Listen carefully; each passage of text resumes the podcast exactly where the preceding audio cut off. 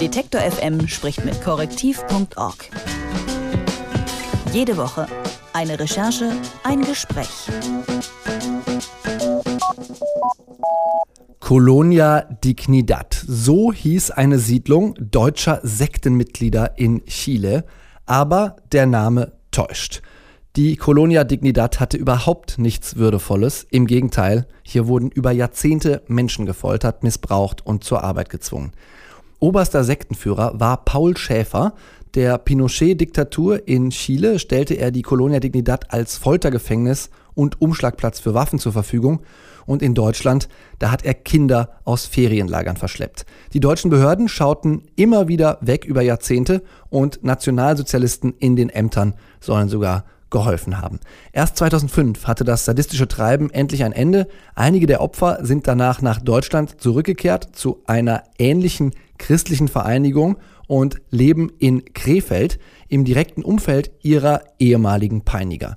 Während die Unterstützung vom Staat bekommen, müssen die Opfer immer noch um Entschädigung kämpfen. Ich spreche mit Bastian Schlange über die Recherche. Hallo Bastian. Hallo. Bastian, wie kann das sein, dass die Opfer keine Entschädigung erhalten, während die Täter Renten beziehen? Absurd. Also das äh, war für uns auch nicht zu greifen.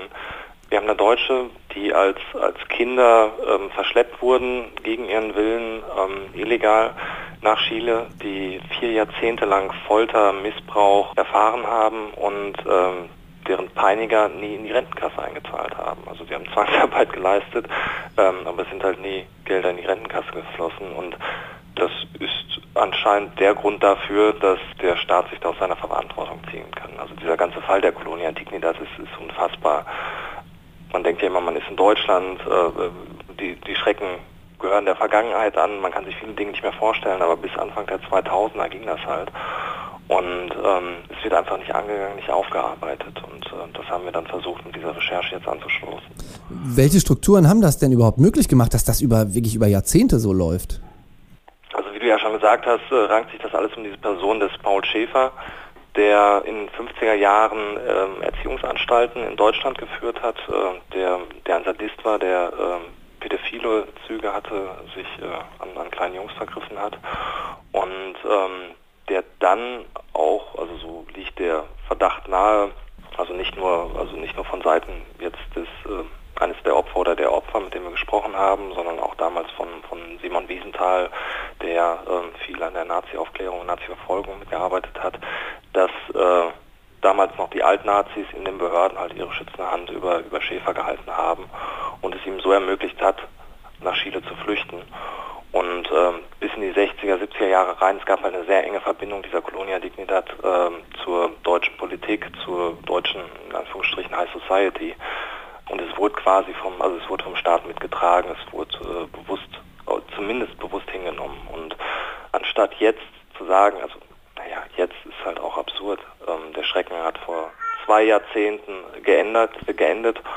Es wird jetzt langsam erst angefangen, überhaupt Verantwortung zu übernehmen und die Sache aufzuarbeiten. Wie sieht denn die Situation der Opfer aus, die heute in Deutschland wohnen? Also ganz konkret, wie gehen die mit der Situation um und äh, was waren so eure Eindrücke, wenn ihr die getroffen habt? Also wir haben uns äh, Franz Heinrich und äh, seiner Frau Irmgard Wagner getroffen. Ähm, er 72, sie 73, sie leben in Krefeld und diese Menschen sind eigentlich nicht, äh, nicht gesellschaftsfähig. Also äh, Folter, äh, Elektroschocks, die sind mit Psychopharmaka unter Drogen gesetzt worden. Ähm, Franz, Franz Heinrich wurde, wurde missbraucht von, von Paul Schäfer.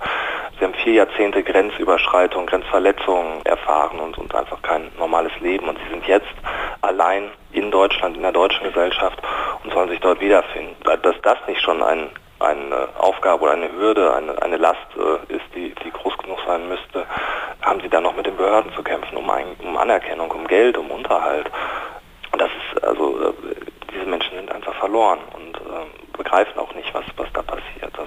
Wir waren in der Wohnung drin, diese Wohnung sah aus, äh, als wäre man, hätte man eine Zeitreise gemacht, als äh, würde man sich in den 50er Jahren befinden. Also von, von, vom Interieur, von, von den Bildern, von der Anmutung. Also diese Menschen sind stehen geblieben und also es soll nicht respektlos klingen, aber es ist halt, war sehr berührend, sehr bewegend, halt irgendwie mit diesen Menschen sich auseinanderzusetzen und zu erfahren, dass sie einfach derart allein gelassen werden.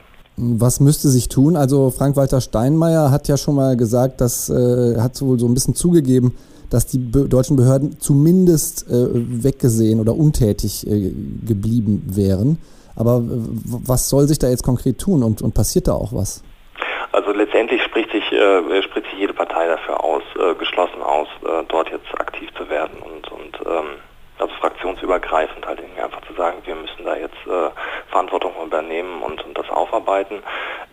Wir haben einen Staatsanwalt in Krefeld, der äh, konkret gegen einen ehemaligen, einen der, der Täter aus der Kolonia Dignidad ähm, ermittelt.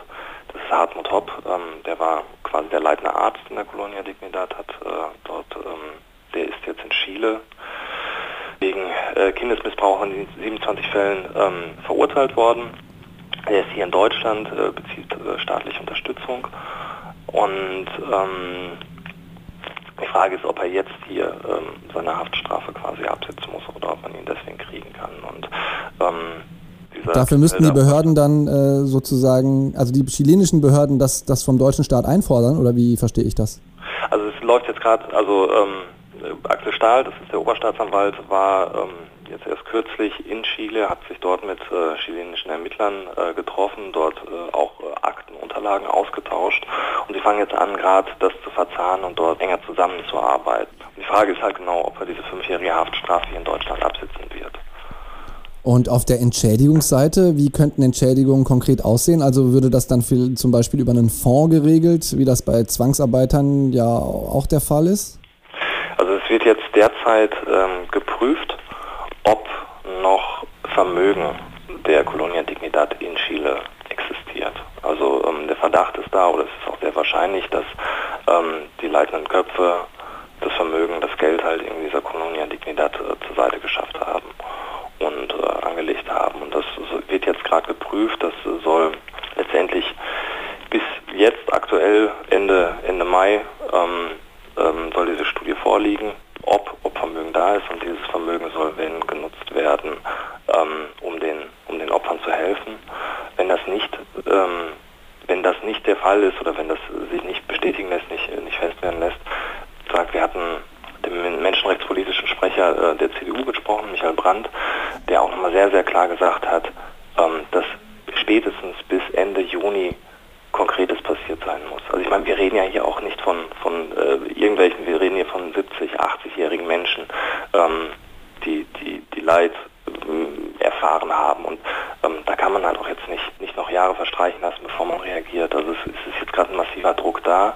Es wird sich in den, in den nächsten Monaten entscheiden, auch auf politischer Ebene, ähm, welche Schritte eingeleitet werden. Es werden ähm, die, die Vermögensverhältnisse geprüft und äh, je nachdem, was bei diesen Ergebnissen rauskommt, dann auch ähm, klare Schritte zur Hilfe veranlasst. Allerhöchste Zeit. Die Überlebenden der Colonia Dignidad, die warten bis heute auf Entschädigungen. Wie das sein kann und warum jetzt erst so richtig Bewegung in den Fall kommt, das habe ich mit Bastian Schlange vom Korrektiv.org besprochen. Detektor FM spricht mit Korrektiv.org. Jede Woche eine Recherche, ein Gespräch.